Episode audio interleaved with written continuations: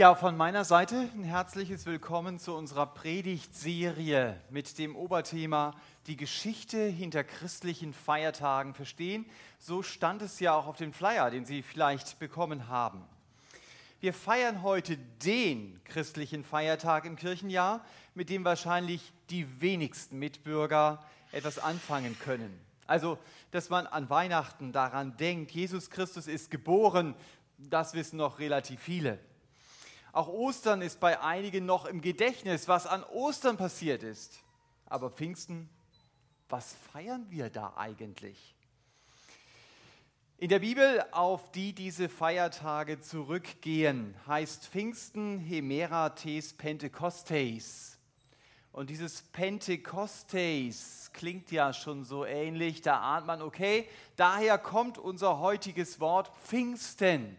Pentekostos könnte man auch übersetzen. Das heißt eigentlich der 50. Tag. Mehr nicht. Ganz simpel. Und davon kommt eben unser Wort Pfingsten, weil es 50 Tage nach Ostern ist. Und was ist eben an diesem 50. Tag nach Ostern passiert? Darum wird es heute morgen gehen. Einen Teil davon werde ich frei nacherzählen zunächst einmal und dann werden wir Originaltexte dazu lesen. Den kannst du, ach, lass ihn stehen, den werden wir nachher gleich lesen, den Text, der dort steht. Also in Apostelgeschichte 2, das ist das Kapitel des Textes, der hinter mir steht, da erleben wir zunächst mit, dass die Nachfolger von Jesus Christus sich an einem besonderen Ort getroffen hatten. Der war in Jerusalem und sie haben sich dann an diesem Ort aufgehalten. Und plötzlich, von jetzt auf gleich, wurde es in dem, Haus, in dem Haus so laut, dass man sich die Ohren zuhalten musste. Es hört sich an, als wenn ein Orkan durch dieses Haus fegt, aber da ist kein Orkan. Es hört sich an, als wenn der Nordseesturm einem um die Nase pfeift, aber da ist kein Nordseesturm. Und genau das ist das Seltsame. Wenn Sie diesen Text in Apostelgeschichte 2 lesen, dann wird er übersetzt mit Brausen in manchen Bibeln, aber er heißt eigentlich Ton. Da ist nur ein Sound, mehr ist da nicht. Ich spüre gar keinen Wind, aber ich höre diesen Ton, der sich eben anhört wie dieser Wind. Und dieser Orkansound, der ist wahrscheinlich lauter als jede Alarmanlage, den hat man in der ganzen Stadt gehört. Die Leute aus den Nebenstraßen, die stehen plötzlich vor diesem Haus. Sie können es überhaupt nicht einordnen. Wo kommt das denn her? Und deswegen können sie es aber lokalisieren. Da kommt es her, aber wir wissen nicht, was es ist. Und jetzt kommen sie, um nachzusehen, was ist das? Und in diesem Haus, da stehen Christen und sie sehen plötzlich Feuer. Und in jener Zeit, wenn du Feuer irgendwo in einem Haus gesehen hast, dann war das natürlich ein Schreckmoment. Aber dieses Feuer, das ist anders. Dieses Feuer, es ist in der Luft, es ist unter der Decke, es ist über den Köpfen der Leute. Das sind kleine Flammen, die dort brennen. Also normalerweise braucht eine Flamme ja einen Brennstoff, Holz, Benzin, irgendwas anderes. Aber diese Flammen brauchen nichts. Und das Besondere an diesen Flammen ist, sie hängen mitten in der Luft. Sie sehen aus wie zerteilte Zungen, berichten später Augenzeugen. Eine Zunge ist ungefähr so 10 cm lang, ungefähr so breit. Also diese Flammen sind über ihrem Kopf und auch wenn es nur so breite Flammen sind, sind sie sogar in zwei Flammen aufgeteilt. Das gibt es normalerweise nicht. Ja? Also da sind Flammen schon ziemlich nah beieinander. Und diese züngelnden Flammen, die kommen jetzt langsam von der Decke runter und sie bleiben auf den Köpfen jedes einzelnen Christen in diesem Haus stehen. Das ist Pfingsten passiert. Und was hier passiert, das trägt Gottes Handschrift eindeutig. Gott liebt es, bestimmte Dinge in Bildern auszudrücken. Und wenn diese kleinen Flammen als Zungen beschrieben werden, dass sie aussehen wie Zungen, dann ist es nicht zufällig. Denn was jetzt passiert, das hat mit Sprache zu tun. Die Christen beginnen zu reden und sie beginnen etwas ganz Bestimmtes zu sagen. wenn man diesen Text als Ganzes liest, dann merkt man, dort steht, sie reden von den großen Taten Gottes. Sie sind also begeistert von ihrem Gott. Sie sind fasziniert von dem, wie Gott handelt. Sie sind beeindruckt davon, wie dieser Gott ist. Und sie machen deutlich, es gibt niemanden, der größer ist als unser Gott. Sie machen deutlich, ich kann diesem Gott wirklich vertrauen. Er kann alles tun, was er will. Er bestimmt die Geschichte, aber er bestimmt auch mein kleines Leben. Und das Besondere an Pfingsten ist, die Schaulustigen draußen hören in ihrer eigenen Sprache, ohne Übersetzer, wie fasziniert die Christen von ihrem Gott sind. Also da stehen die Amerikaner, da stehen die Franzosen, da stehen die Spanier und sie alle verstehen in der gleichen Sekunde, was die Christen gesagt haben. Dieses Erlebnis bezeichnet man als Pfingstwunder. Es ist auf der einen Seite ein Sprechwunder und auf der anderen Seite ist es ein Hörwunder. Die Nachfolger von Jesus Christus reden in einer total existierenden Sprache, die sie nie gelernt haben. Und die Leute, die vor diesem Haus stehen, um zu sehen, wo kommt dieser Sound her, die hören sie in einer Sprache, oder in ihrer Sprache, auch wenn da Spanier, Amerikaner, Franzosen, Bosnier und was weiß ich, alle nebeneinander stehen, ganz dicht und trotzdem hört jeder, als wenn er so einen Übersetzungskopfhörer im Ohr hätte, genau seine Sprache. Das ist an Pfingsten passiert. Wenn ich damals dabei gewesen wäre, dann hätte ich kapiert, das hier ist nicht normal. Aber die Frage ist natürlich, was soll das bedeuten? Menschen sind sehr ähnlich. Also wenn da auch 2000 Jahre dazwischen liegen, das haben die Leute sich damals in Jerusalem auch gefragt. Was soll denn das bedeuten? Und der Apostel, einer der Apostel von Jesus Christus, der Petrus, der hat es ihnen erklärt in einer Predigt, die wir in der Bibel finden. Wahrscheinlich sind die Leute dann von diesem Haus, das waren ja kleine Gassen in Jerusalem, auf einen großen Platz gegangen, weil wir nämlich in dieser Geschichte lesen, dass Tausende erreicht wurden an diesem Morgen von der Predigt des Petrus.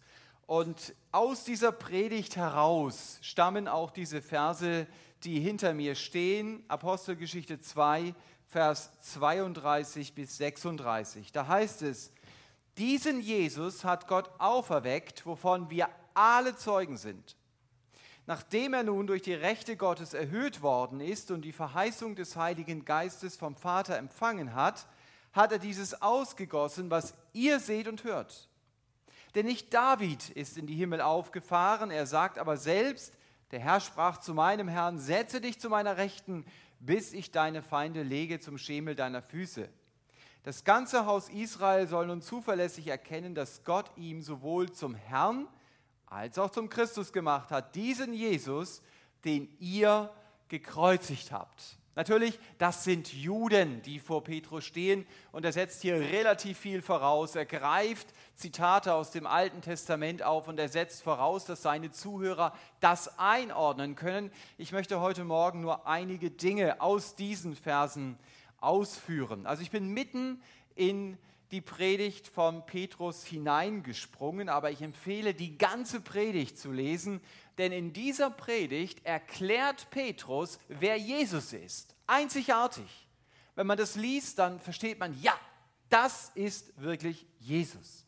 Und er erklärt auch ab Vers 32, und deswegen habe ich ab Vers 32 das hier aufgeschrieben, was Pfingsten bedeutet. Also er beginnt damit, Jesus ist von Gott, von den Toten auferweckt worden. Nicht nur in meinem Kopf, sondern tatsächlich. Jesus war wirklich tot und er ist auferstanden und er lebt. Das haben die Jünger sich nicht zusammengesponnen, weil Petrus nämlich sagt, wir können das bezeugen, wie vor einem Gericht. Wir treten hier als Zeugen auf. Der auferstandene Jesus ist keine Gemeinschaftshalluzination. Also sagt man ja manchmal, okay, die Jünger, die haben sich da irgendwas vorgestellt und dann haben sie schlussendlich auch gesehen. Macht es mal, Leute in deine Halluzination mit hineinzunehmen. Da sind dann drei Leute, die haben eine Gemeinschaftshalluzination und sparen sich den Flug in den Urlaub, weil sie gemeinsam ihren Urlaub halluzinieren. Das funktioniert nicht. Erstens ist es krankhaft und zweitens können die Krankheit nicht drei Leute zugleich haben mit der gleichen Halluzination. Funktioniert nicht. Also das heißt, die Jünger bezeugen hier wirklich, wir haben Jesus gesehen. Und wenn man das dann in den zeitgenössischen Berichten, also in den Evangelien liest, dann merkt man, die Jünger haben mit allem gerechnet, aber mit einem nicht, dass Jesus aufersteht. Deswegen waren sie die größten Zweifler an der Auferstehung und sie haben sich so schwer damit getan, Mensch, dieser Jesus ist wirklich auferstanden. Und erst als Jesus ihnen dann erscheint und mit ihnen redet, beginnen sie langsam zu begreifen, hey, das ist keine Einbildung. Hey, halt mich fest, das ist Wirklichkeit. Jesus lebt. Das haben die Jünger verstanden. Sie haben begriffen, das ist wirklich Jesus, der da vor mir steht. Und das ist die Grundlage der Predigt, die Petrus hier hält. Wenn die Auferstehung von Jesus Christus nicht wahr ist, dann kann ich die Bibel in die Tonne treten. Denn an der Auferstehung hängt alles. Das ist der Dreh- und Angelpunkt des christlichen Glaubens. Die Frage ist natürlich, was hat denn die Auferstehung, das war ja Ostern, was hat denn das mit Pfingsten zu tun? Petrus sagt hier, Jesus ist jetzt bei Gott. Und da ist was passiert. Er hat dort den Heiligen Geist bekommen. So haben wir es hier gelesen, über den werden wir noch sprechen.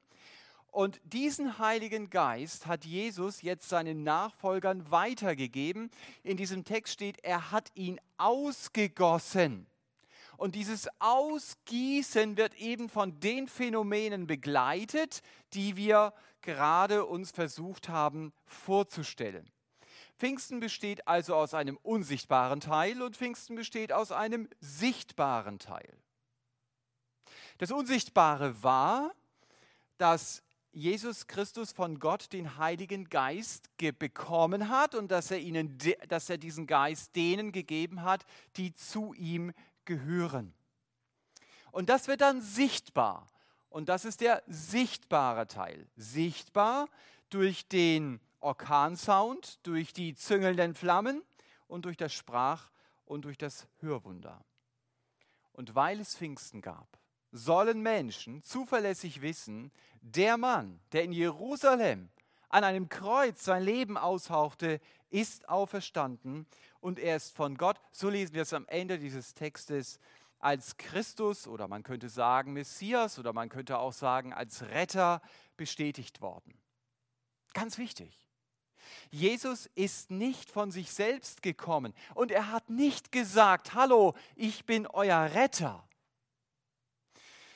Wenn ich jemanden vom Zug abholen soll, den ich nicht kenne, dann muss ich ja ungefähr wissen, wie diese Person aussieht. Und da wird diese Person mir beschrieben. Also, da kommt jemand mit dem ICE 577 aus Hamburg.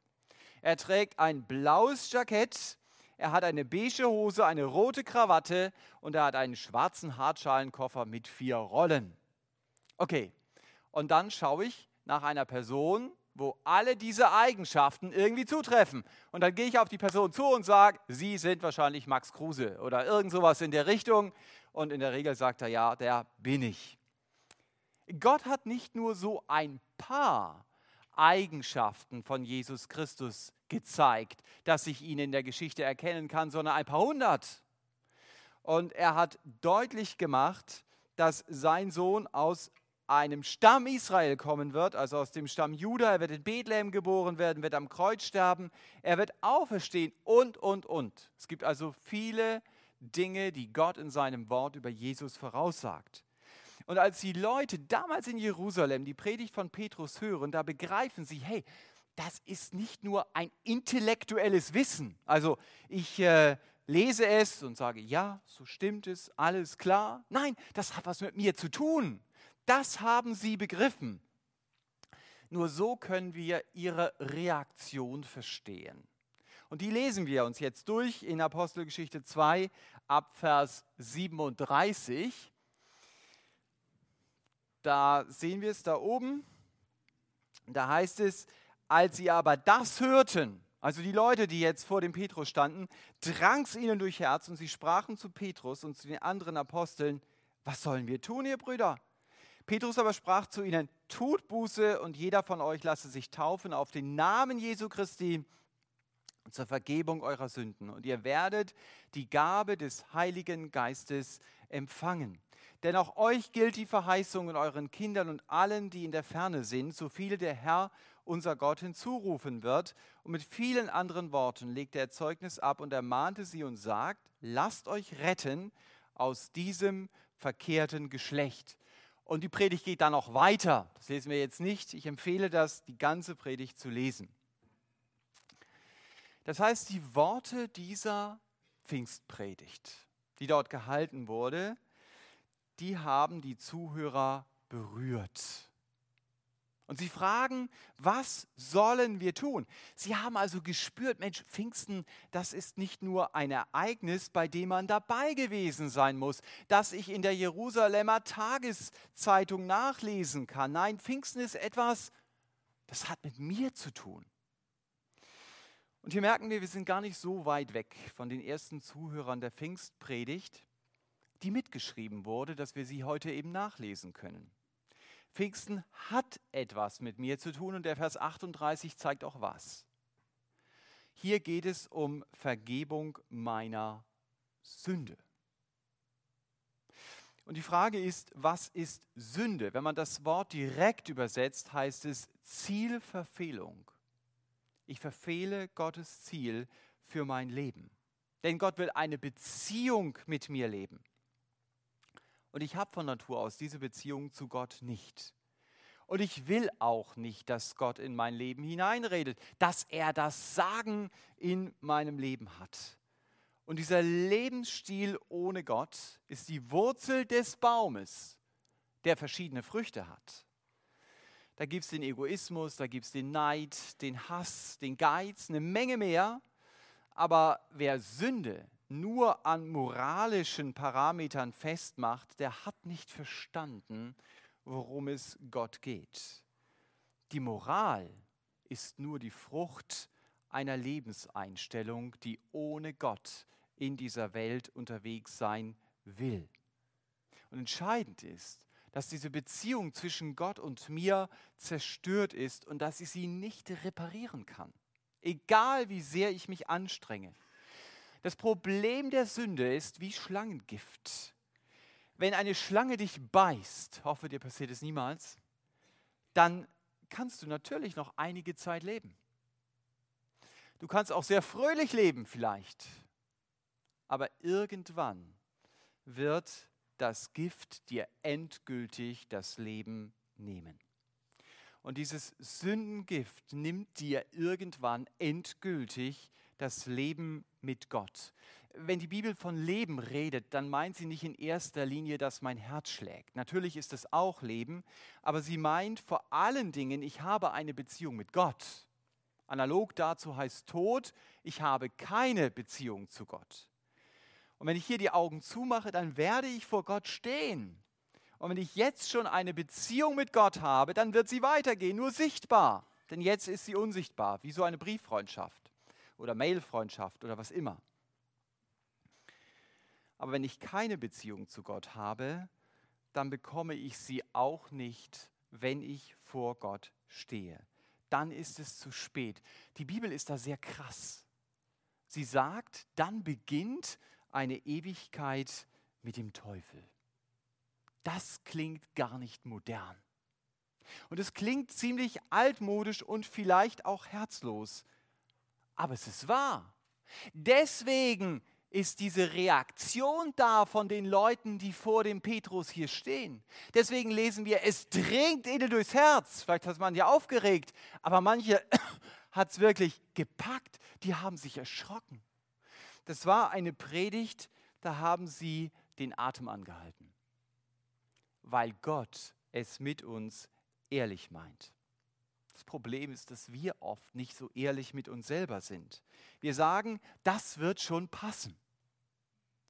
Mach mal den Test. Du fliegst in deinen nächsten Urlaub, nimmst kein Ticket mit und du sagst, ich gehe auf den Flughafen, das wird schon passen. Ich bin ganz charmant, die lassen mich garantiert durch ihre Sicherheitskontrolle in den Flieger. Gar kein Problem. Ich glaube nicht, dass du das schaffen wirst. Weil du kein Ticket hast, wird es nicht passen. Und vielleicht denkst du, naja, ich bin ganz charmant, wenn ich einmal vor Gott stehe, das wird schon passen. Ich werde ihm aufzählen, was ich alles Gutes getan habe. Das darfst du gerne, aber es wird nicht passen.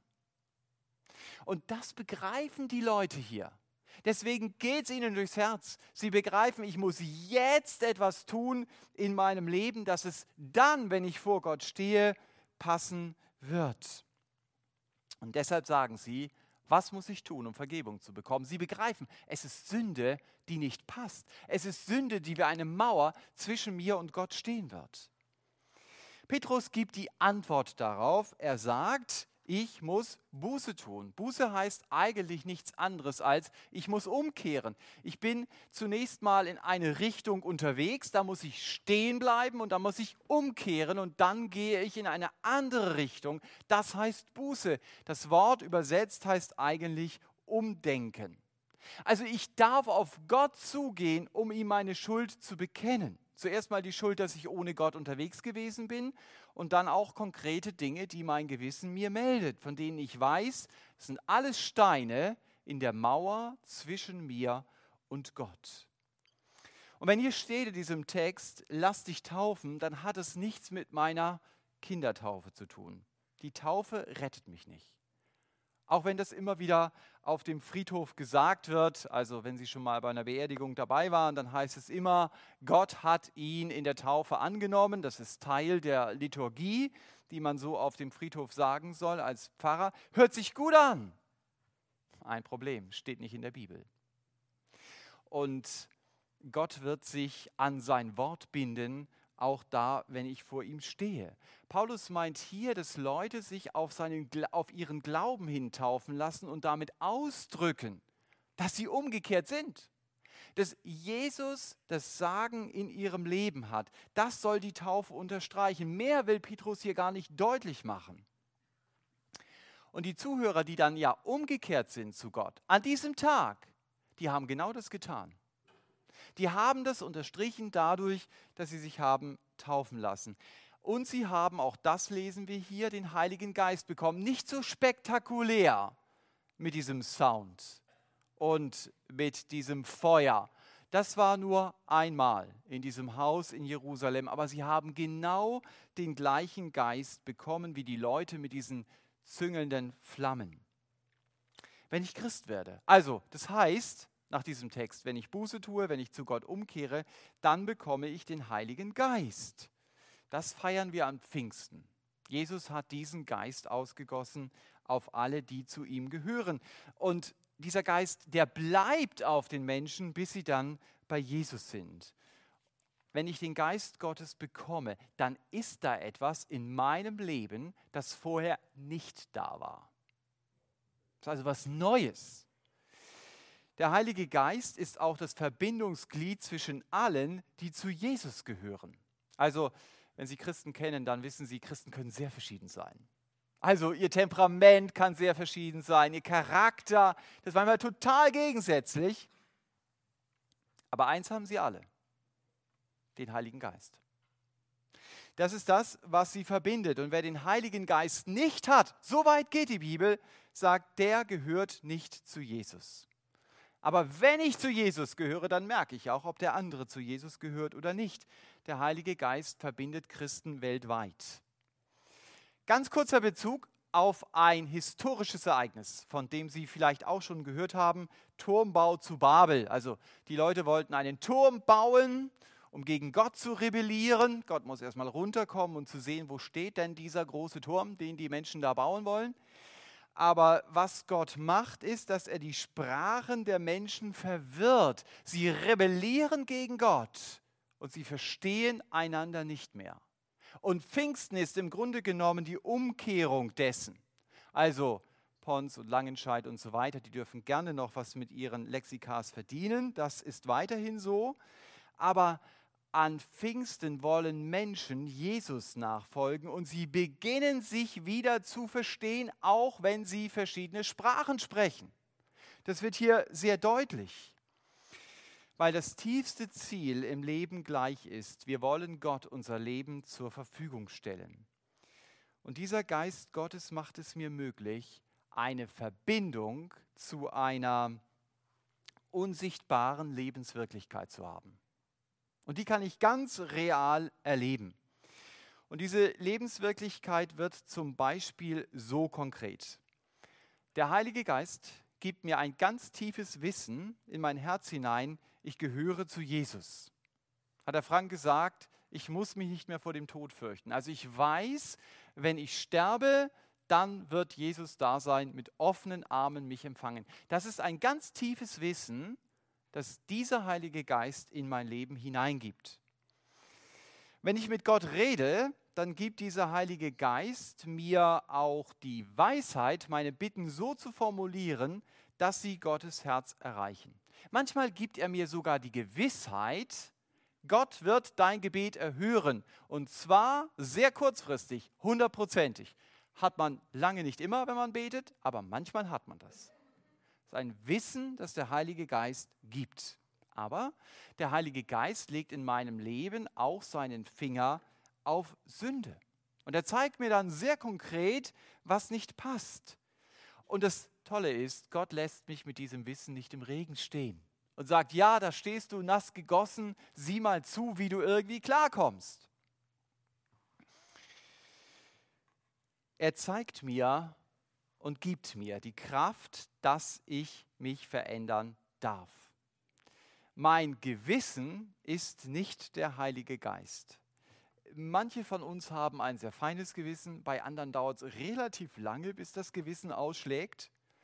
Aber der Heilige Geist will mein Gewissen prägen und mir helfen, mein Leben auf der Grundlage der Bibel zu gestalten.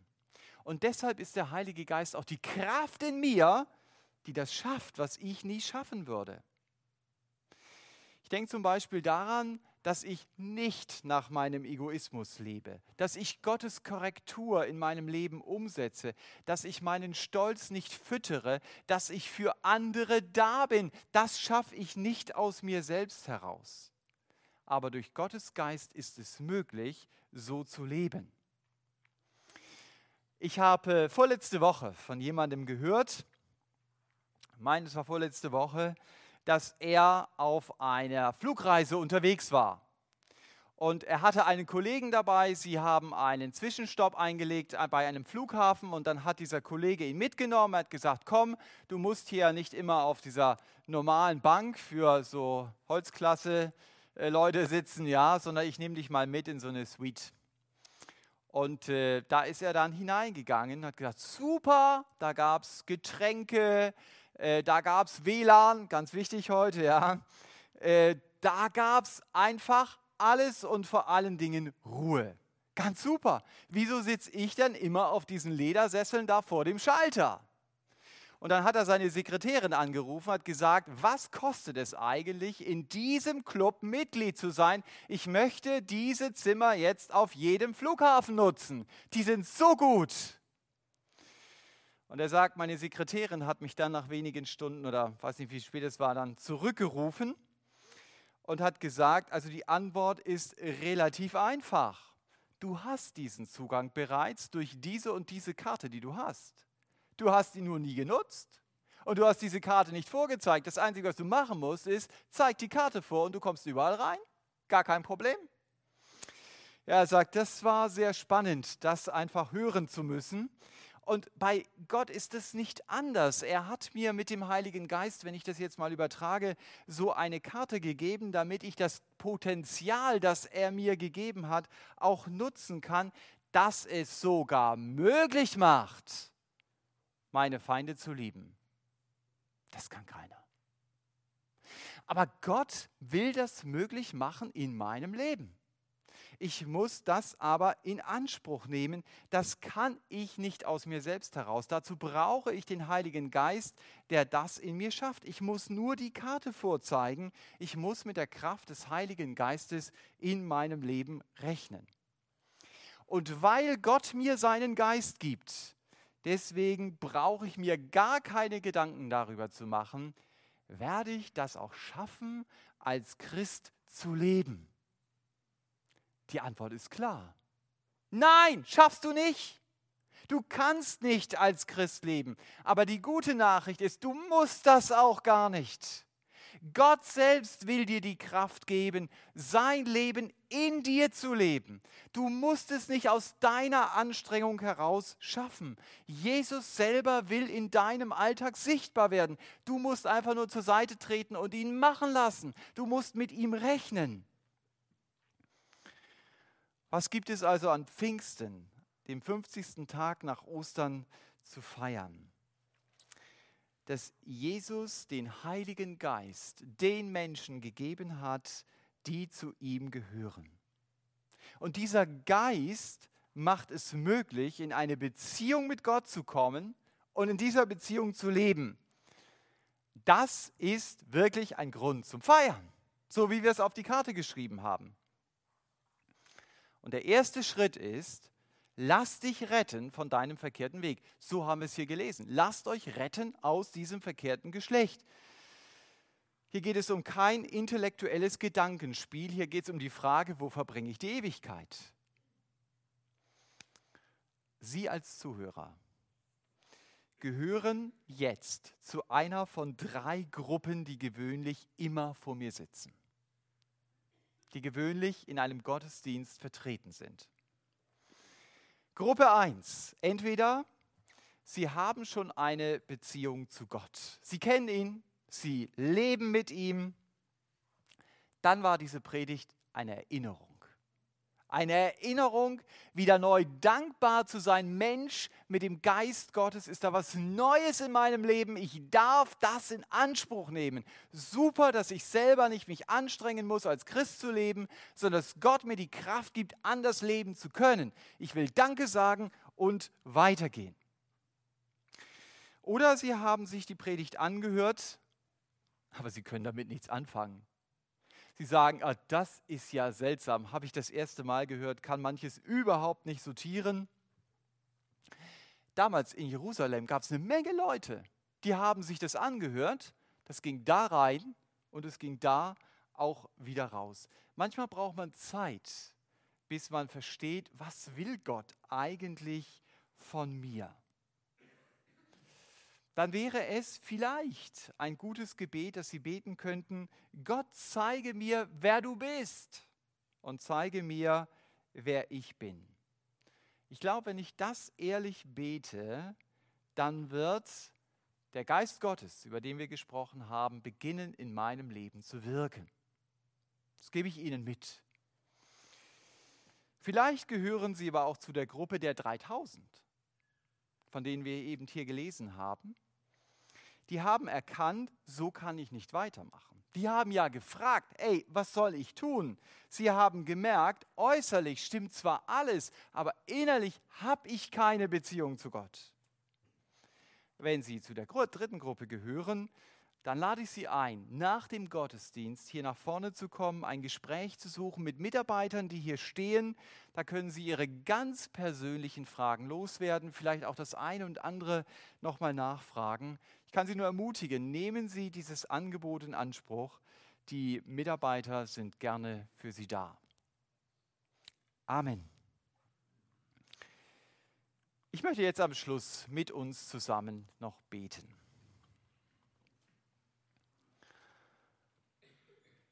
Herr Jesus, wir wollen dir Danke sagen, dass wir diese Berichte in der Bibel lesen dürfen, dass du deinen Geist ausgegossen hast auf alle die, die zu dir gehören. Ich möchte dich ganz besonders bitten für jeden in diesem Gottesdienst heute Morgen, der noch nicht zu dir gehört, dass du zu ihm redest und ihm den Mut gibst, aus der Dunkelheit herauszutreten, in dein Licht zu kommen, zu sagen, ja, das will ich, will diese Beziehung zu diesem Herrn und dass du jeden, der zu dir gehört, wirklich auch ermutigst, immer wieder neu, wenn wir dieses Kapitel lesen, du hast uns so viel geschenkt, du hast uns die Kraft gegeben, mit dir leben zu können und dafür beten wir dich an und wir sagen dir von ganzem Herzen Danke dafür.